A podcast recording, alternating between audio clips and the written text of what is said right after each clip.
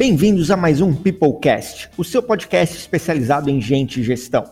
O Peoplecast é oferecido pela Feeds, a sua plataforma de engajamento de colaboradores, onde tem tudo o que você precisa para melhorar o clima, o engajamento e o desempenho na sua empresa. Para saber mais, acesse feeds.com.br.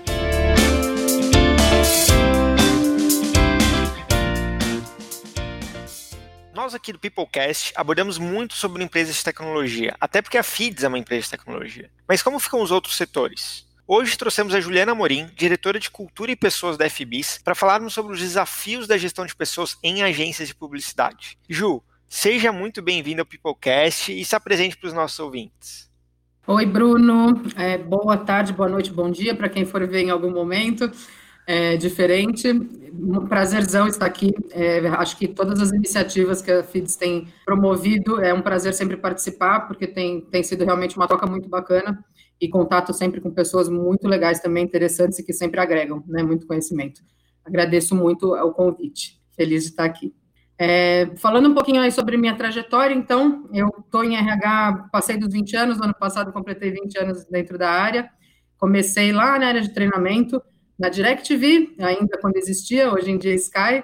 É, na época a gente tinha uma área de treinamento totalmente focada em vendas e técnico, né, e suporte técnico. Então a gente não ficava dentro do RH. Eu trabalhava dentro da área comercial e aí a gente fazia esse treinamento justamente nacional para todos os prestadores de serviço.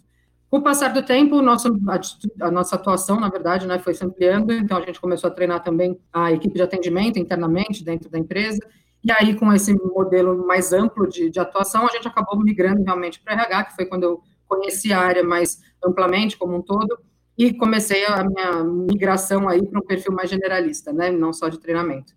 É, de lá passei pela Nike, é, passei por uma consultoria também de benefícios durante pouco tempo, porque eu gosto mesmo de estar em empresas, e aí em 2008 eu comecei em agência de publicidade, então foi na FCB, comecei lá, na época eu era coordenadora de, de RH, e foi muito interessante, assim, né? Porque vindo de uma indústria mais tradicional, enfim, para o mercado publicitário, a gente já via meio de cara algumas diferenças, até porque tradicionalmente o mercado de publicidade não tem um histórico de recursos humanos na área de recursos humanos há muitos anos, né? É muito mais recente do que as outras indústrias. Então, comecei lá em 2008, passei pela FCB, fiquei cinco anos na FCB, ah, que é do grupo IPG, passei um tempinho na Léo Burnet, um ano e dois meses mais ou menos, para a RGA também do grupo, do grupo IPG, a Léo era da Publicis. E aí estou há um ano e meio já aqui na FBIS, que é grupo WPP, já passei por quase todos os grupos de comunicação globais. Uh, então estamos aqui nessa, nessa missão aí de fazer um ambiente melhor, enfim, de ter pessoas mais felizes. É uma missão que não é fácil, mas é muito prazerosa. Sensacional, Ju. Para os nossos ouvintes, então, se preparem que o episódio de hoje é uma pessoa muito, muito, muito experiente. A Ju falou tanta sigla ali que eu acho que deu um alfabeto de agências de comunicação, né, Ju? É verdade. Já puxando uma, uma coisa que tu trouxe ali que eu acho muito interessante, quais os aspectos que tu enxerga que as agências de publicidade se diferem das empresas tradicionais, né? Conta uhum. um pouquinho de, do RH ser mais novo para as agências. Conta um pouquinho disso, de como é que veio, de repente, os RHs para cá, o que tu enxerga de diferença entre as agências e as empresas mais tradicionais. Legal, ótimo ponto para começar. Não se preocupem com as letrinhas, tá, gente? Só para ficar esse, esse reforço. Mas, enfim.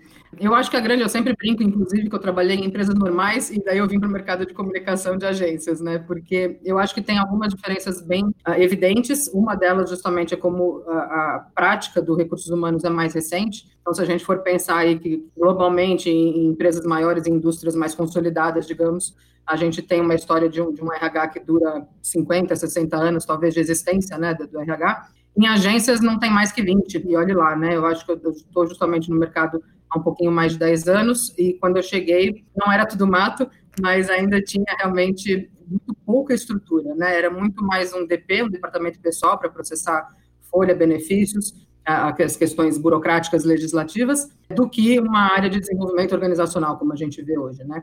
Então, considerando que a gente já começou com esse atraso dentro do, do mercado publicitário, algumas coisas foram mais fáceis, eventualmente, de ser implementadas, porque justamente é um começo ali de estruturação é mais comum, né, em toda empresa, independente do segmento, mas eu acho que a gente tem muito ainda para avançar por conta justamente desse atraso, né, então, considerando que eu estou há 12 anos nesse mercado, eu diria que nos últimos 8, 10, realmente teve uma, uma, um foco maior em trazer profissionais de recursos humanos mesmo para a área, para o segmento né, especificamente, e estruturar as áreas de recursos humanos sem serem subordinadas ao financeiro, por exemplo, né, que era uma coisa também muito comum.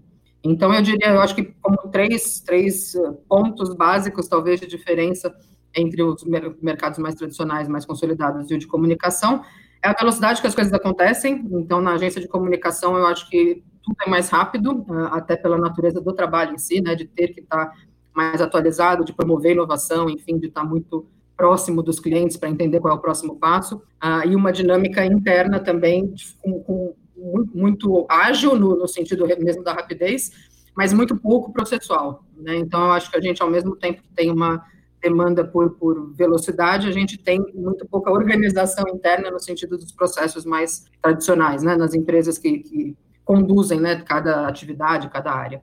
Então, acho que esses dois são os principais pontos de divergência, talvez, e é uma questão de recursos mesmo. Acho que tanto recursos financeiros quanto humanos, a gente na agência acaba tendo menos flexibilidade ou menos consistência em termos de papéis, né? Então a gente acaba tendo muita gente que faz várias coisas, né? Não tem aquela segmentação tão grande quanto em algumas indústrias. E os recursos financeiros, lógico, acabam sendo um pouco mais escassos do que as grandes empresas, muito pela natureza do trabalho mesmo, né? Do mercado que inclusive está em transformação. E esse é um outro ponto também para a gente falar um pouco mais. Eu acabei conhecendo mais as agências de comunicação depois que eu entrei na Feeds eu sempre trabalhei em empresas de tecnologia e agora tu falou sobre tamanho de empresa, veio um, um dos aprendizados. Quando a gente olha uma empresa de tecnologia com 30, 50 colaboradores, a gente considera uma empresa super pequena, né? Só que eu reparei que as agências de comunicação com 50, 70 colaboradores eram consideradas agências de, de porte, né? Reconhecidas como uma empresa de porte. Aí, claro, a gente tem uns grupos, como a FBs, Publicis, que tu citou, mas sim, um conjunto de empresas, cada empresa tem 80, 120, são grandes empresas de agência de publicidade, né? Então tem um é pouco verdade. disso, realmente o orçamento não é tão grande quanto as grandes indústrias, o varejo, que é enorme, as empresas de tecnologia que estão que explodindo. É, mas uma coisa que sempre me chamou a atenção, Ju, é que basicamente as agências de publicidade, o mercado publicitário, elas elas existem por causa da capacidade intelectual das pessoas, né? E de grupo, e trabalhar de forma coletiva. E demorou tanto tempo para alguém olhar com carinho para as pessoas de dentro e falar, peraí, vamos, se a gente olhar com mais carinho para as pessoas, talvez se estraga um ambiente melhor para se trabalhar, uma cultura mais bacana e talvez isso tenha mais resultado, né? Mas, e eu imagino que isso deva ter acontecido por causa de alguns desafios enormes do perfil, modelo de negócio, uhum. tudo mais. Quais os principais desafios que tu enxerga que tem na gestão de pessoas para esse mercado publicitário?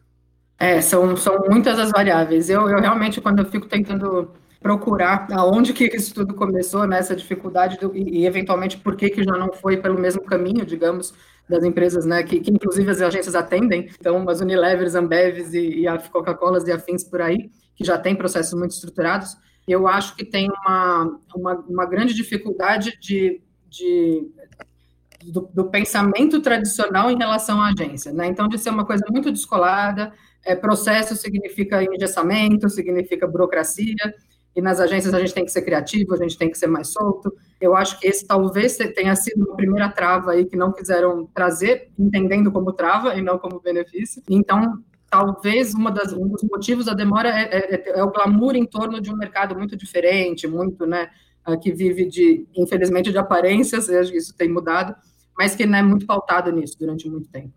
É, e, e, realmente eu acho que não era área core da agência, o que não está realmente ali produzindo e entregando o que o cliente precisa, fica para segundo plano, né? E eu acho que é por aí passa, inclusive, a própria estrutura financeira, eventualmente, de não ser super organizada, porque em alguma área a gente vai precisar de processo, né? Ainda que seja na parte de, de entradas e saídas de dinheiros para que exista um controle.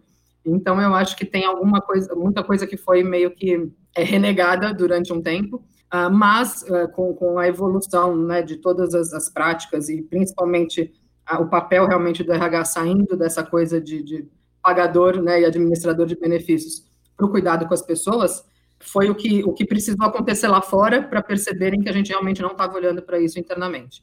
E, no fim, é exatamente o que você falou, que a gente tem a capital intelectual totalmente, então é muito complicado você não cuidar das pessoas, uma vez que você depende totalmente delas para produzir e entregar. Então, eu acho que foi um, um, um, processo pelador, mais do que outra coisa, sabe? Acho que só quando realmente viu que já não estava dando do jeito que estava, que se preocuparam com isso. Então, acho que uma, um dos pontos realmente de desafio grandíssimo é a questão de processos estruturados, E aí, de novo, para não acharem que a gente está querendo uh, engessar e enquadrar tudo, não é essa a intenção, mas é, é, é conhecer e saber que existem caminhos para a gente chegar onde a gente precisa. Né? Então, quando a gente fala, por exemplo, de gestão de pessoas, a gente está falando desde o processo de recrutamento mais organizado, né, que a pessoa entenda onde ela está chegando, que os contatos sejam esclarecedores e, e atraentes, né, que não seja aquela coisa só para ver se a pessoa tem a condição mínima de integrar o time, uh, porque não é isso que a gente gostaria, que tenha algum fit cultural, que tenha realmente um, valores alinhados com o que a gente prega, desde esse processo até o processo de avaliação de desempenho, né, de construção de, de construção e desenvolvimento de carreira,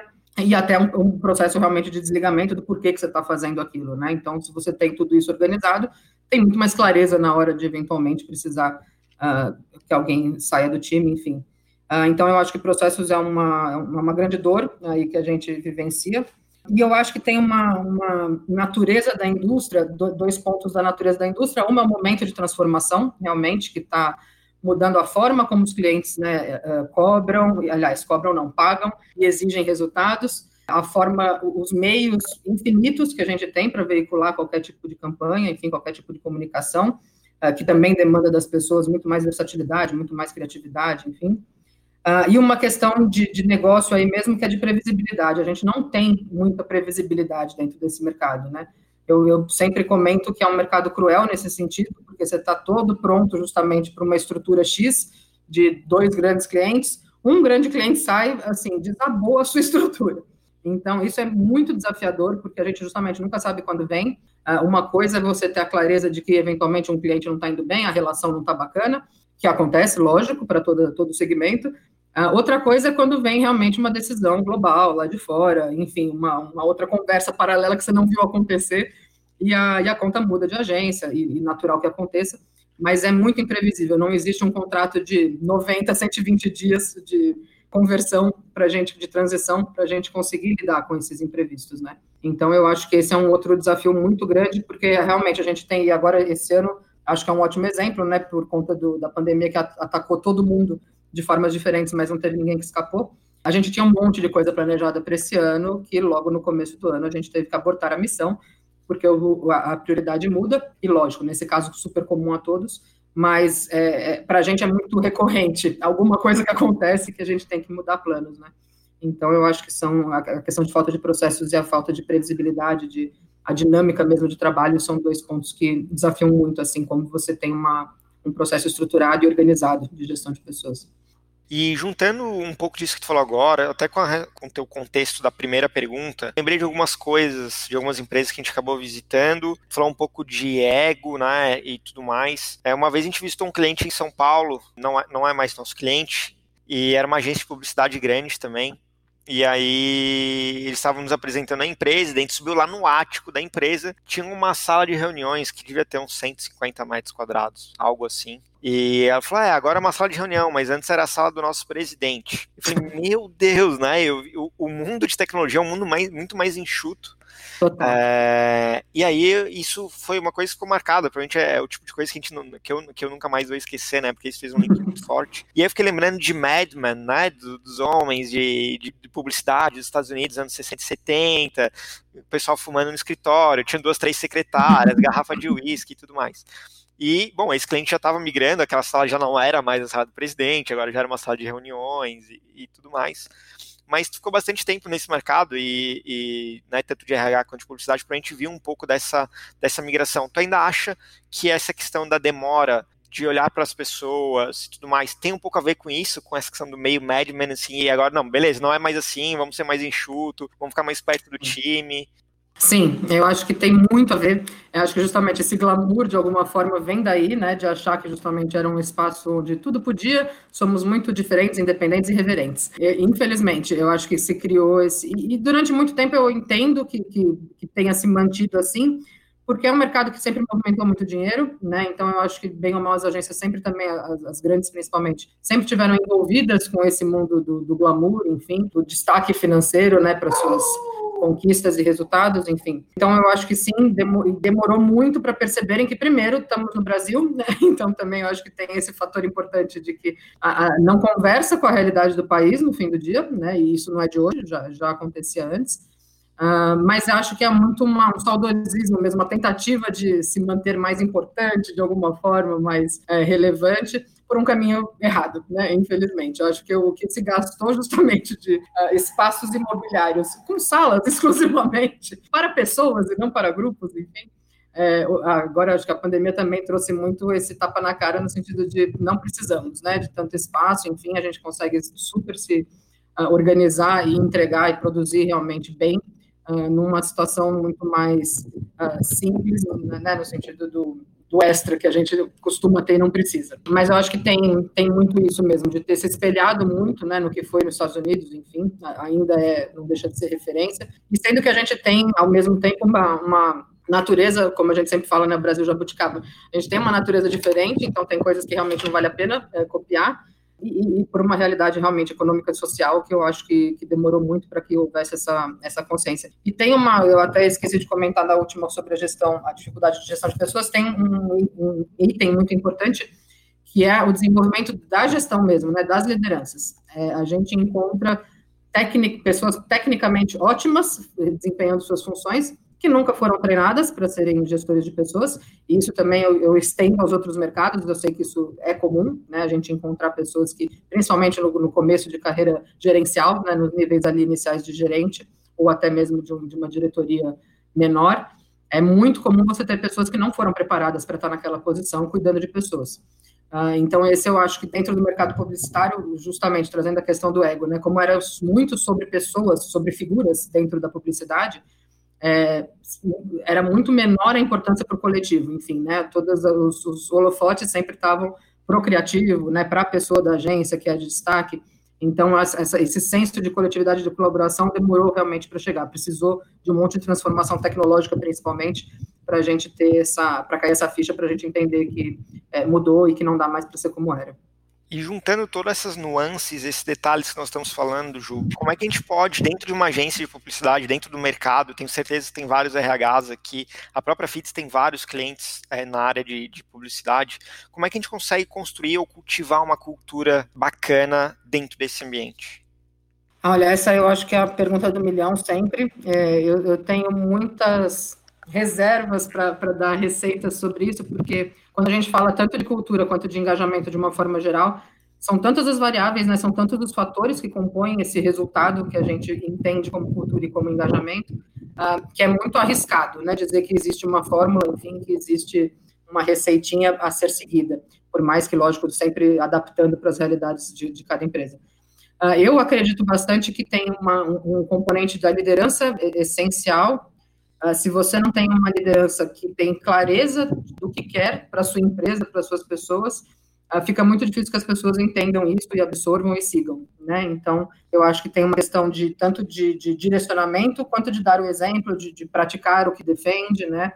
Uh, e, de, e, de, gerar essa confiança, de, de serem pessoas onde, em que as pessoas realmente se espelham, acreditam, ah, eu acho que esse, esse fator confiança é o que está mais abalado, talvez, em muitas das empresas, porque as pessoas não necessariamente vêm acontecendo o que é pregado ali no quadrinho, dos valores da missão, é, ou pior, né, isso é muito defendido no dia a dia, e aí o seu gestor direto, seu líder direto, não pratica, né, por mais que seja isolado, que não seja uma, uma, uma um comportamento generalizado da, da liderança, mas tem muitas pessoas que não têm essa aderência, talvez, tão grande. E isso eu acho que é a primeira coisa que mina qualquer tentativa de, de construção né, de cultura, principalmente porque ah, se não tem uma, uma, uma genuinidade, uma, né, uma identificação ali meio que natural, fica muito difícil realmente das pessoas acreditarem no que está sendo transmitido. E aí, uma vez que você tem essa liderança, que eu acho que justamente tem muitos, não, não principalmente os novos líderes, mas muito, muitos líderes preocupados com isso, né? Então, isso a gente vê acontecendo em muitas empresas, mas independente desse direcionamento e dessa postura da, da liderança, eu acho que tem um, complemento importante de dia a dia, uh, que também são as práticas, né? A disseminação desses valores, as ferramentas que você usa para medir, para perceber como é que as coisas estão acontecendo, né? Então, acho que desde avaliações, assessments, então, que a gente tem para medir cultura mesmo, né? O quanto os valores das, das, empresas, os valores das pessoas aderem aos valores das empresas, quanto ferramenta de dia a dia, lógico, a FIDS como uma delas, sem dúvida alguma, ferramentas de recrutamento, ferramentas de uh, de, de, People Analytics no, no, no, geral, né, o quanto que você consegue mapear o que está acontecendo dentro da sua empresa e como que você lida com aquilo. Uh, se você tem uma, uma, uma clareza de como a sua atuação vai, daí no caso do papel do RH, né, como que essa, essa sua atuação como RH vai ajudar a chegar nesses pontos de, de identificação de valores, de uh, multiplicação dos direcionamentos da liderança, eu acho que o trabalho já está super bem feito, com certeza. Mas é, é, o mais difícil, porque a consistência é o mais difícil, né? É a coisa da prática diária. É, não pode, quando a gente acha que terminou, não terminou, vai ter uma outra coisinha ali na frente para trabalhar também. Então, eu acho que a, a consistência e a persistência são as, os elementos chaves mesmo para você construir essa cultura. Mas tem que ser genuína, se não for uma coisa realmente que as pessoas identif se identifiquem e, e enxerguem no dia a dia da empresa, aí não adianta. O papel aceita tudo, né? Como a gente sempre fala é, tem que ser o, o que o, a sensação, o sentimento das pessoas em relação a isso mesmo não tem bala de prata, né? É fazer arroz com feijão bem feito durante. Eu gosto muito dessa, da, dessa questão que tu falou, da consistência, porque não é treinar dois, três líderes. É tu ter o time todo durante um mínimo de tempo ali. Também não é estar o time todo alinhado durante três meses, né? São anos Exato. de trabalho, assim, para ter resultado. É, a gente fala muito sobre essa questão da, da nova geração, que é muito imediatista e tudo mais. É, leva tempo para a gente construir coisas, leva tempo para junto a gente atingir bons resultados, né?